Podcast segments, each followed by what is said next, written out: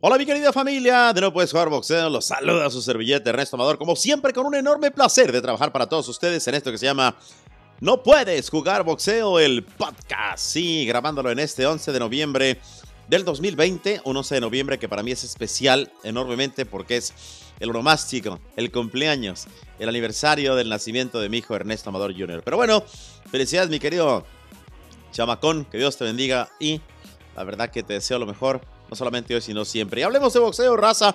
Tenemos muchos temas que platicar el día de hoy, sí, en esto que se llama, como les digo, No puedes jugar boxeo, el podcast. Y es que tenemos que arrancar, sin duda, con la noticia que sacude al mundo del boxeo. Y es que Canelo finalmente terminó su relación laboral con Golden Boy y Dazón. Esto ustedes ya lo saben. Para mí, una de las noticias más importantes del año, sin embargo, el futuro del Canelo parece ser que está a punto de resolverse.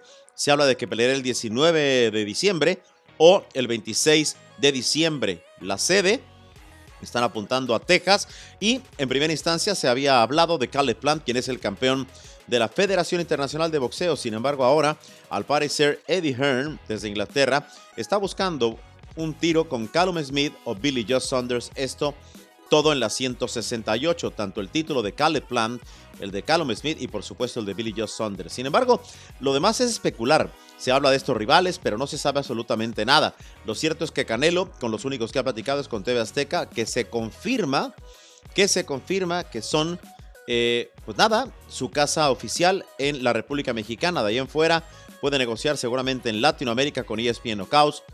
En los Estados Unidos a mí me parece que el, digamos, el candidato natural para Canelo Álvarez sería sin duda Showtime y PBC. En una copromoción, yo creo que Canelo no tiene necesidad de firmar contratos largos de ninguna índole y se puede ir pelea por pelea. Sin embargo, esa ya es decisión del peleador tapatío de Santos Saúl Álvarez Barragán. No olvidemos que Canelo, ojo, sigue siendo campeón en las 168 libras. Sí, Canelo es el campeón regular. Callum Smith es el supercampeón de los supermedianos. El título del Consejo Mundial de Boxeo está vacante, por cierto. David Benavides es el número uno y Avni Gildirim es el número dos. Sin embargo, Canelo con eh, la categoría que tiene de ser campeón franquicia pudiera ir por ese título vacante del Consejo Mundial de Boxeo. Ahora, eh, creo que lo más cercano es una pelea con Callum Smith o Billy Joe Saunders. Y Eddie Hearn está empujando. Ahora, sería una cuestión muy paradójica, ¿no?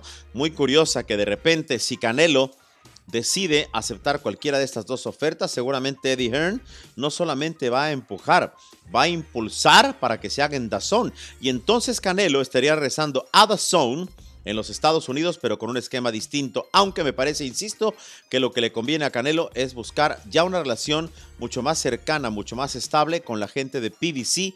Le hace Al Heyman, le hace Showtime.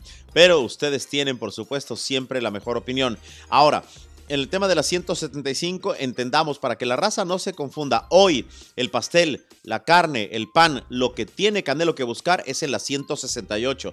Ya en la 175, a menos que hubiera un peleón bestial con el zurdo Ramírez, con el que recientemente platiqué, y pronto les daremos fechas de todo lo que se viene para el peleador de Mazatlán. Pero si revisamos un poco la 75, sigue vacante el título, el título semipesado de la Organización Mundial de Boxeo aquel que le ganara Canelo a Kovalev. En la Federación Internacional de Boxeo, así como en el Consejo, manda Arthur Beterbiev. Y ojo, en el Consejo Mundial de Boxeo viene como número 2, perdón, debo decir como número 1, disculpen ustedes, Gilberto el Zurdo Ramírez. Cuidado con él, porque sin duda puede ser una sorpresa pronto que el Zurdo Ramírez esté peleando por ese título. Pero regresando a Canelo, insisto, su, su manera de, lograr cosas impresionantes debe ser hoy por hoy en la 168. No lo veo peleando en la 160, donde está Germán Charlo. Canelo es campeón franquicia y Germán el campeón, digamos, regular. También Canelo manda en la Asociación Mundial de Boxeo y Ryota Murata anda por ahí. Dimitrios Andrade en la organización, Golovkin en la FIF, pero insisto, ya Canelo en la 168 lo veo prácticamente imposible o cercano a lo imposible, aunque no hay nada imposible en el boxeo. Cerrando el tema de Canelo, me parece que es importante entender que ahora eh, no solamente hay que reconocer lo boxístico de Canelo, sino también el que él se siente liberado y en este, en este rubro habrá que darle mucho reconocimiento o especial atención a lo que ha hecho, no solamente como entrenador, sino también como manager del peleador tapatío a Eddie Reynoso. Insisto, la dupla de mexicanos sigan haciendo historia. No, recordemos, no olvidemos, debo decir, perdón, que el año pasado, Racita, ellos fueron nombrados peleador y entrenador del año. Eso está cabrera, o sea, está cabrón. Porque sin duda eh, marcaron historia y hacía mucho tiempo que no sucedía, además de que Canelo fue nombrado libra por libra. Ojalá, ojalá se dé pronto una pelea para Canelo. Yo la veo el 26 de, de diciembre Va a ser complicado para prensa, va a ser complicado para medios, va a ser complicado para mucha gente, pero Candelo es el mayor atractivo, insisto, hoy por hoy del boxeo, del boxeo mundial. Ahora, repasemos rapidísimo la situación del boxeo cubano, que creo que en los pesados vive un momento muy interesante. A ver, Pelearon tres cubanos este pasado fin de semana. Dos de ellos ganaron y el tercero perdió. Me refiero a Yuriorkis Gamboa. Pero arranquemos por las victorias. Me llama la atención y me llama la atención para bien lo que hace Frank Sánchez. Este peleador cubano, al que le dicen de cariño el Cuban Flash, camina con 16-0-12 knockouts, esto en los pesos pesados. Curiosamente, forma parte del establo de Eddie Reynoso, donde también está Andy Ruiz Jr. Y en un futuro, me imagino una pelea entre estos dos. La cosa es a quién subiría Eddie Reynoso. En su momento, el cubano le dijo a Andy Ruiz Jr.: A ti te noqueo fácil. Ah, vamos a ver, porque como dicen, de lengua me echa un taco. Otro de los que está en esa división de los pesados y que también es cubano es el King Kong Ortiz. Mucha gente habla de que ya es veterano, pero este veterano ganó y ganó bien sobre Alexander Flores. Hubo polémica, que si fue codazo, que si fue resbalón, lo que ustedes gusten y manden. Pero el tema es que en un round el King Kong Ortiz vuelve a la victoria y lo único que tiene en mente es Andy Ruiz Jr. Sí, el cubano sí o sí quiere pelear a fuerza prácticamente con Andy Ruiz Jr. Pelea que a mí me encantaría, raza, y que con todo respeto sería de antología, de rechupete, aunque creo que hoy por hoy seguiría subiendo como favorito Andy Ruiz Jr. por velocidad, edad y demás. Esto si entrena como debe ser. Ahora, Hablemos del otro cubano porque me gusta atender también a mis cubanos que están pendientísimos del boxeo. Conviví con ellos más de 14 años allá en la segunda Cuba, que es Miami. Y resulta que Devin Haney desbarató literalmente a, Gamboa. Gamboa no tuvo absolutamente nada que hacer en ese combate. Si bien no fue noqueado, aguantó vara, por ahí eh, la pasó bastante mal Gamboa. Pero yo creo que Devin Haney sin duda tiene que ser llamado a ser uno de los mejores peleadores de las 135 libras. Pero ojo, estamos hablando de cubanos ahora. Y hablando de cubanos, raza, yo creo que Gamboa ya no tiene absolutamente nada que hacer en el boxeo, al menos en el boxeo elite. No podemos olvidar, y a mí cómo me duele que Gamboa haya tirado su carrera a la basura en el momento más importante. Recordemos que era el rostro de HBO, pasaba en la cortinilla, era un consentido y estaba llamado a ser un superestrella. Después aparece Terence Crawford y la carrera del cubano se va a pique por malas decisiones personales, por malas decisiones de disciplina y lo debo decir con todo respeto, me parece que Gamboa y él sabe lo mucho o cómo lo quería yo en su momento. No es que no lo quiera ahora, pero Gamboa me parece que fue un tanto arrogante con los medios de comunicación, un poco sobrado y eso la vida se lo cobró. Ahora, raza, cerrando con el tema de los cubanos, creo que ya hace falta ver a Guillermo el Chacal Regondó, seguramente ya en una de sus últimas actuaciones, porque es un peleador veterano, porque es un peleador que ha demostrado grandes cosas, pero habrá que ver qué sucede próximamente con el otro cubano que anda por ahí. No olvidemos a Jordani Sugaz, que es campeón del mundo. Ahora, si pudiéramos hablar de otra de las noticias, porque hoy les tengo muchas cuestiones en este podcast, el de No Puedes Jugar Boxeo, el podcast. ¿Qué les parece, raza, la nueva categoría eh, en honor de este, de este chamaco Bridger Walker, este niño héroe que salvó la vida de su hermana al interponerse en un ataque de un perro salvaje sobre su hermanita. La salvó y el Consejo Mundial de Boxeo lo presentó como el campeón más saliente del planeta. Ahora, Mauricio Sulaimán, presidente del Consejo Mundial de Boxeo, anuncia que hay una nueva categoría intermedia, ojo, intermedia, entre los pesos crucero y los pesos pesados. No olvidemos, y se los digo a detalle, que los cruceros tenían como límite las 200 libras. Después de ahí ya era categoría libre y venían los pesados. Ahora, esta categoría, el Bridger Division o el Bridger Weight, como se le conoce, estará como límite hasta las 224 libras. O sea, los cruceros acaban en las 200. Después viene el Bridger Weight hasta las 224 libras y de ahí ya vienen los pesos pesados. A mí me parece que es muy interesante porque las peleas eventualmente en la máxima división, en la división de los mastodontes, sin duda eran muy disparejas. Había peleadores de 273 contra uno de 218. A ver, una bestialidad. porque como ustedes recuerdan, después de las 200 libras era ya categoría libre para cualquiera que quisiera pelear en los pesados. Con esta decisión y habrá que entender la historia del Consejo Mundial de Boxeo que es simple y sencillamente de proteger al peleador, de proteger a la materia prima, de ponderar la integridad del púgil, bueno, demuestra otra vez que están preocupados y ocupados por la salud de los peleadores. Yo la celebro, a mí en lo particular me gusta, mucha gente critica. Muchos se atrevieron inclusive a decir estupideces de que era para ganar más lana y que Mauricio solamente quería robar y todo. Yo creo que hay que tener un poco más de respeto y diría yo un poquito más de madre cuando uno opina, porque finalmente creo que Mauricio ha sido una persona que ha dedicado prácticamente su vida al boxeo, al igual que lo hizo su padre. La familia Suleimán ha entregado su vida al boxeo y en este caso lo único que hacen, ojo, es simple y sencillamente decir, vamos a proteger a los peleadores porque después de 200 libras había una diferencia enorme. Yo creo que la categoría Bridger o la división Bridger está muy bien pensada. Vámonos a otras noticias, raza. Recuerden seguirnos, por cierto, en el canal de YouTube No Puedes Jugar Boxeo. Su servidor está en Instagram, arroba Amador Ernesto, en el pajarito azul, arroba Ernesto Amador. Así es de que ahí los espero para platicar también, no solamente de boxeo, sino de lo que les dé la gana. Eh, no solamente buenas noticias el boxeo, hay malas noticias. Y es que desafortunadamente Luke Campbell dio positivo al coronavirus y es que estaba pendiente un combate para el 5 de diciembre ante Ryan García una pelea que se ha pospuesto debido al positivo de Campbell al coronavirus. Pero el combate tiene que esperar, sin embargo por ahí saltaba en las redes sociales. Y me parece que con mucha categoría y además con mucha razón, o una enorme dosis de razón, Jorge Linares levantó la mano, dijo Ryan, aquí estoy más que puesto. No olvidemos que se había caído una pelea de Ryan García y Jorge Linares en la 135 y me parece que sería un combate espectacular. A ver, Jorge Linares es un veterano, pero cuidado con esa carrera, para mí, de Salón de la Fama del venezolano. El mejor venezolano que ha existido, en la opinión de Ernesto Amador, es Jorge Linares, muy por encima de Valero, el Inca Valero. Y del otro lado, Ryan García, que seguramente querrá pelear, estaba entrenando con todo, viene haciéndolo. Y a mí me parece que Dazón y Golden Boy no deberían matar la velada. A ver, Jorge Linares trabaja prácticamente de la mano de Golden Boy y no podemos olvidar, bueno, del señor Honda y José Manuel de la Cruz, quien es su manager. Pero sería una pelea muy sencilla de llevar a cabo con Golden Boy y Ryan García. Vamos a ver, a ver qué pasa, pero sí creo que vale mucho, mucho la pena entender que Ryan García pudiera dar una enorme pelea ante Linares. No confiarse, eh, cuidado, porque sería peligrosísimo.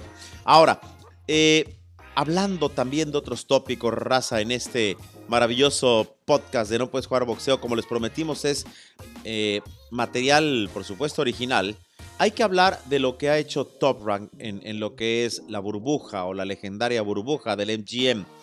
Para no variar, van a presentar una velada muy importante en donde Terence Crawford para muchos el mejor libra por libra del planeta, quien ostenta el título de las 147 libras versión Organización Mundial de Boxeo, enfrenta a The Special One, me refiero a Kell Brook, aquel que peleara nada más ni nada menos que con Triple G, en una pelea sin sentido para muchos. Lo cierto es que Kell Brook tiene 39 victorias, 2 derrotas y ha despachado a 27 por la vía del cloroformo. Mientras que Terence Crawford tiene un récord de 36-0, ¿sí? Con 27 knockouts. A ver, mucha gente está diciendo en lo previo que puede ser una pelea fácil para el mandamás en la 147 versión organización, que debería enfrentar a Errol Spence Jr., a Manny Pacquiao, a Jordan Sugas o inclusive a Virgil Ortiz, un chamaco que viene creciendo y creciendo enormemente. Pero no olvidemos que en esta división hay gran talento. Está Sean Potter, está Danny García, que por cierto va en diciembre con, eh, con, eh, con Spence Jr., debo decir. Por ahí, Kit Thurman, Mikey García. Caray, hay muchos, muchos peleadores todavía en la 147 y creo que este ejercicio de Kell Brook ante Terence Crawford puede ser una, una peligrosa, sí, iba bien, una pelea muy peligrosa para Terence Crawford. No cabe la menor duda de que Terence Crawford es el favorito, pero cuidado, Cuidado raza porque este 14 de noviembre puede llevarse una sorpresa a Terence Crawford que si bien ha sido llamado a ser de los mejores libra por libra, pero creo que habrá que entender que por decisiones de Top Rank o ciertos cruces, pues no ha podido eh, pelear con lo que la gente quiere. Ahora, las dos derrotas de, de Kell Brook no pueden ser criticadas. La primera de ellas fue allá en el 2016 ante Gerard Golovkin. Eh, y ojo, en la 160 él venía de 47 y después se enfrentó nuevamente en la 147, bajando de 60 a 47. Irish Spence Jr. lo noquea en 11 de 12 y recordemos que Golovkin lo noquea en 5 de 12 por aquella lesión del, del pómulo, ¿no? Pero bueno, habrá que estar pendientes. Ahora, ¿qué hay más en este evento de, de Bob Arum, de Top Rank? Joshua Franco ahora expone el título que le arrebatara junto con el invicto a Andrew Moloney. Una pelea en los Super Moscas y en las 115 libras por el título de la Asociación Mundial de Boxeo. Me parece que es un combate muy, muy interesante. Ojo con Joshua Franco, es un chamaco joven, un chamaco que empezó desde un inicio, hoy tiene 25 años, desde un inicio con Robert García y me parece que puede ser una, una pelea muy interesante. Yo creo que debe ganar nuevamente eh, el chamaco de sangre mexicana, me refiero a Joshua Franco. Y bueno, vamos a otro tema también, porque hoy quiero platicarles de muchas cuestiones. ¿Qué les parece lo que, lo que platicó con nosotros en, en vivo?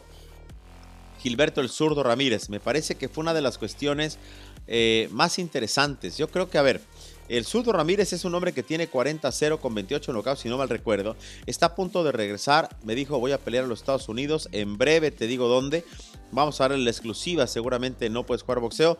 Pero lo que es cierto es que Gilberto el Zurdo Ramírez me parece que en cierto momento, no es que desperdició su carrera, pero me parece que sí se desperdició la promoción. O sea, creo que el zurdo Ramírez es un chamaco que vende, un chamaco que gusta, ha enfrentado a grandes peleadores y no veo por qué no esté en esa estatura de superestrella. Corrijo, 40 victorias con 26 knockouts. Su último pleito fue ante Tommy Carpensi ya en las 175 libras. El 12, fíjense, 12 de abril del 2019. La verdad que ya fue hace tiempo, como dicen, ya llovió. Lo cierto es que a mí me da mucho gusto que el zurdo Ramírez esté de regreso y esté de regreso buscando ya cuestiones grandes. No olvidemos que él está clasificado muy alto en las 175 libras, sí, y puede ser muy pronto que veamos nuevamente coronarse a Gilberto el Zurdo Ramírez, que es el número uno de las 175 en el Consejo Mundial de Boxeo. El Zurdo Ramírez es el cuarto en la Asociación Mundial de Boxeo. La FIB no lo tiene clasificado, ya ven cómo es la FIB. Y si bien en la Organización Mundial de Boxeo estaba en altísimo lugar, al decirle que no a la pelea mandatoria que supuestamente querían, bueno, resulta que ahora lo mandan hasta el noveno puesto en la Organización Mundial de Boxeo. El zurdo pues está próximo a regresar y creo que hay que estar pendientes porque al parecer, sin duda, él quiere retomar su carrera y retomarla en grande. Así es de que raza, recuerden, síganos por favor eh, en todas las redes sociales, por supuesto en YouTube. Eh, no se les olvide, raza, que, que también eh, estamos en redes sociales, lo que es el Instagram, lo que es el Twitter. Así es de que, bueno, hay mucha opción donde podemos comunicarnos, ¿no? Entonces, eh, Racita, me están diciendo aquí en producción que tenemos que irnos a otro tema. Fíjense, aquí estamos platicando con ustedes. Vamos con cierto tiempo todavía por delante. Y es que hay muchos temas y, y no quería hartarlos con esto, pero creo creo que sí, el zurdo Ramírez sin duda tiene que estar en el corazón de los mexicanos, eh, pero en grande. Ahora, quiero hacer un análisis para ya finalizar, o irnos a esta parte final, pues, del podcast de No Puedes Jugar Boxeo, que como les prometimos es simplemente material original. ¿Por qué no revisamos un poquito lo que son las 135 libras? Porque, a ver, me parece que las 135 libras es la división más competida y, como dicen, está on fire, está encendida. A ver, más que la 147, más que los pesados, a mí en lo particular hoy por hoy me llama la atención como la división más caliente, los ligeros, la 135. Y no solo eso, si uno se pone a pensar en lo que pueden lograr los chamacos que hoy dominan, y digo chamacos porque hay mucho joven en esta categoría, podían, dividir, eh, dominar divisiones como las 40, como las 47, hasta las 54, porque son chamacos espigados. Pero bueno, hoy el rey, a ver, no hay otro, Lomachenko no, es Teófimo. Teófimo López le arrebató prácticamente todos los sueños a Lomachenko en una batalla que si bien no cumplió con las expectativas, pero no podemos negar y le gusta al que le guste y le cuadre el que le cuadre y si no ya saben, como decía el Atlante, Teófimo López tiene todos los títulos, es indiscutido. La gente dice, no, por un lado diciendo estupideces que no es hondureño, que el título del consejo no es, bla, bla, bla. Bueno, señores, hoy ya no le den vueltas al asunto. Teófimo López es el peleador indiscutido de la 135 y ya le están saliendo rivales, ya le están saliendo opciones. Yo no sé si ustedes vieron una pelea de Isaac Cruz, el pitbull mexicano, que literalmente desbarató en menos de un minuto a Diego Magdaleno.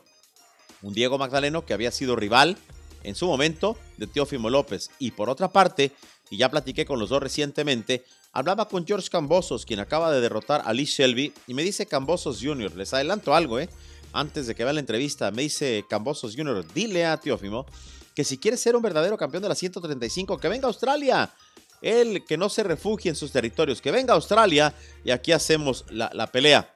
Entonces, bueno, yo creo que Teófimo tiene mucha tarea, mucho trabajo, porque otro de los que quiere pelear con él, y además Teófimo también, es Yerbonta Davis. ¿Qué podemos quitarle a Yerbonta Davis que se convierte de golpe en un peleador de pay-per-view, un peleador libra por libra y derrotando a Leo Santa Cruz, un legendario peleador? Hoy, el récord del tanque de Yerbonta que pega como piedra, bueno, 24-0 y 23 anestesiados, tiene un noventa y tantos por ciento de knockout. Hay que tener mucha atención con este nuevo Yerbonta Davis, que para mí es sumamente disciplinado, que es un peleador muy completo y que puede convertirse en otro Mayweather. Creo que ahora sí, Mayweather le está apuntando y le está apuntando bien. Sin embargo, no todo es Teófimo, no todo, no todo es Yerbonta. ¿Qué me dicen de Devin Haney? Platicamos al inicio del podcast de su actuación ante Gamboa. No pudo mostrar todo lo que sabe hacer. Pero esto es porque no se prestaba la pelea. Pero hoy el campeón regular del Consejo Mundial de Boxeo tiene eh, un paso limpio, pulcro inmaculado en las 135, 60% de knockout, 25-0, 15 anestesiados o dormidos temprano. A mí en lo particular les digo la verdad, de los de 135 es el estilo que más me, me gusta, ¿eh? Boxea, es buena persona, buen tipo. Creo que además es el que menos habla en las 135, el calladito, dice que se ve más bonito y este, neta, yo no sé ustedes, pero creo que le puede ganar a cualquiera. Eh, no maten a Lomachenko, no maten a Verdejo, pero hay que hablar ahora de, de, Rolly Romero, 12-0, 10 knockouts, pero mucha gente piensa que quedó de ver ahí ante Mariñez, el dominicano. A mí en lo particular me parece que ahí Rolly Romero perdió el invicto, le robaron la pelea a Mariñez a este dominicano, que sin duda lo hizo y lo hizo muy bien, pero el chiste es que ahí sigue con el invicto, porque finalmente lo que yo diga no importa, o, o no raza. Él en el récord oficial tiene 12-0 con 10 knockouts y creo que por ahí lo queremos ver seguramente pronto con, con Ryan García. Y hablando de Ryan García, yo creo que de los jóvenes talentos de la 135 y del boxeo mundial, Ryan García tiene que ser el que está llamado a ser estrella enorme. Lo envidian, le pegan, lo critican, pero yo creo que simple sencillamente porque tiene una luz enorme el chavaco californiano. Eh, la gente siempre pone la estupidez de que no, no, es que es puro pedo, pura red social. No, no ni es puro pedo, ni es pura red social. Ryan García hoy es una realidad. A ver, es un atleta muy cabrón. Tiene disciplina, es dedicado, huevos no le faltan, se la rifa. A ver, yo creo que además tiene todo para ser la siguiente estrella del mundo. La gente lo odia por una parte y lo adoran. O sea, este güey es como el América.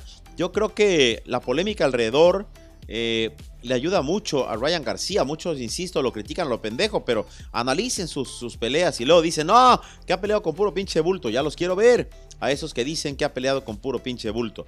Ahora, boxeo tiene, equipo tiene, disciplina tiene, huevos tiene, agallas tiene, corazón tiene y hambre creo que tiene el cabrón, a pesar de que ya creo que es millonario, pero hambre de ser, de lograr, la tiene. Así es de que yo creo que este chamaco Ryan García, eh, sin duda, tiene con queso para las quesadillas y puede ser uno de los peleadores que marquen historia muy, pero muy cabrón.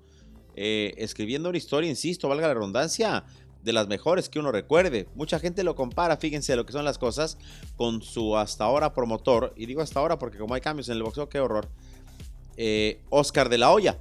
Pero yo no sé ustedes qué piensan. A mí me parece que Ryan García sin duda es un chamaco que está muy, pero muy cabrón en la división de las 135. Estatura tiene además también para irse a las 140. Ahora, eh, de lo, del que hemos sabido muy poco, ¿saben de quién es? De, de Andy Ruiz Jr., Eh, yo de verdad no he sabido absolutamente nada del peleador de Mexicali, Baja California, el que nos diera ese enorme orgullo y honor de conquistar la máxima división, sí, cuando le ganó a, Joshua por nocaut, por todos los títulos prácticamente de los pesos pesados, con la salvedad del, del, Consejo Mundial de Boxeo. No olvidemos que en ese momento lo tenía, y digo lo tenía porque ya no lo tiene, Deontay Wilder. Hoy el que lo tiene es Tyson Fury. Pero a ver, retomando lo de Andy Ruiz Jr., tiene que pelear sí o sí antes de que se acabe el año. Yo he tratado de conversar con él, al parecer ya la prensa con todo respeto le vale madre, pero bueno, pues es buen amigo. Yo no tengo nada más que buenas cosas que decir de él, pero sí me parece que si nos ponemos a pensar, eh, Andy Ruiz Jr. tendría que estar preparando ya una batalla en los pesos pesados. La pregunta es, ¿se cayó el combate ante Chris Arreola? Eh, de Nightmare Arreola, se hablaba mucho de esa pelea entre dos peleadores mexicoamericanos, después el que está saltando ahora y en grande, nada más ni nada menos que el King Kong Ortiz. Pero creo que hoy Andy Ruiz Jr. con un gran entrenamiento le gana a cualquiera con la salvedad de Tyson Fury. No es que no le vaya yo al mexicano, por supuesto que si se llega a subir Andy Ruiz Jr. con Tyson Fury, voy a irle al mexicano. Pero de entrada les digo que sería la pelea prácticamente imposible de ganar para Andy Ruiz Jr., aunque con un putazo marca Mexicali o marca Chicali o marca Cachanilla, puede lograrlo todo. Andy Ruiz Jr. tiene pegada, tiene huevos, tiene estatura. Bueno, no tanta estatura, me refiero a estatura de guerrero, no estatura física porque es chaparrón para los pesados. Pero bueno, ahí está el Bridge Weight. Que ahora, fíjense la, la, analogía que voy a hacer. Hace poquito yo decía que a los mexicanos el único título que les faltaba ganar, porque hay campeones mexicanos o ha habido campeones mexicanos en todas las divisiones, con la salvedad de cruceros. Ahora que Mauricio Suleiman, insisto, atinadamente pone otra categoría que es el Bridge Weight o la división de los Bridge. Bueno, faltan dos para que los peleadores eh, mexicanos conquisten. Esta sí me parece que puede conquistarla Andy. Si el límite son 224, apriétate Andy, ching su madre y, vete por otro campeonato y luego ya, no sé si el crucero a lo mejor a quién le puede tocar, pues a lo mejor a Saludo Ramírez y por ahí ya completamos los mexicanos, eh, todos los títulos en todas las divisiones. Yo creo que a lo mejor Estados Unidos ya tiene títulos en todas las divisiones. Habría que checar la historia, pero lo vengo diciendo y lo vengo diciendo y espero no ofender a todas las personas que no son mexicanas, pero como el boxeo mexicano, y es más, ching, lo voy a decir con todo cariño, como México no hay dos. Tenemos el mejor guacamole, el mejor mariachi, las mejores carnitas, puta, lo voy a decir, las mejores viejas, las mejores playas, puta, México, México para mí es una pasión enorme y, yo siempre que, que puedo y siempre que se dé la oportunidad hablaré muy bien del país que me parió, México. Si bien agradezco la combinación enorme de que mi madre oriunda de Guadalajara y mi padre oriundo de Nicaragua me, trajeron al mundo, pero yo nací en México, en la capital mexicana, ahí como dice la canción del Tri, Avenida Coyoacán y División del Norte. Así es de que raza, vamos llegando a la parte final de este podcast y ojalá Ojalá tengamos noticias pronto del de, Canelo Álvarez. Insisto, se habla del 19 o el 26 de diciembre. Eh, hay tres nombres en la mesa: Caleb Plant, campeón mundial, eh, Billy Joe Saunders, campeón mundial, y Callum Smith, campeón mundial. Lo que es cierto es que creo que Canelo tiene que regresar al cuadrilátero prácticamente después de un año, no, ya más de un año después de, de haberlo hecho el 2 de noviembre del 2019, el año pasado ante Kovalev. Pues después de un año tendría que regresar con algo muy cabrón, porque lo he dicho siempre, eh, Ángel no visto, Ángel no adorado y Canelo se ha alejado de la gente, se ha alejado en cierta manera de la prensa, ustedes saben, y me da gusto porque la verdad que es su casa y, eso lo respeto, que haya hablado con, con TV Azteca y con Rodolfo Vargas en particular, una persona a la, que, a la que aprecio y respeto, pero me parece que Canelo tiene que regresar a ser ese peleador de pueblo, ese campeón mexicano y esa persona tan cercana, no solamente, no solamente al mundo del boxeo, a la prensa del boxeo, sino también a su raza. Cierro suplicándole raza que corran la voz con esto que se llama No puedes jugar boxeo el podcast, que nos sigan también y que se suscriban al canal de YouTube No puedes jugar boxeo y que sigan a su servidor Ernesto Amador en todas las redes sociales. Le repito, en Instagram estoy para servirles en arroba Amador Ernesto, en el pajarito azul en Twitter estoy por supuesto también en arroba Ernesto Amador. Y recuerden, raza, se puede jugar fútbol, béisbol, básquetbol, ping pong, canicas y hasta la Barbie, pero no puedes jugar boxeo. Esto fue No puedes jugar boxeo, el podcast. Hasta la próxima, mi queridísima racita. Bye bye.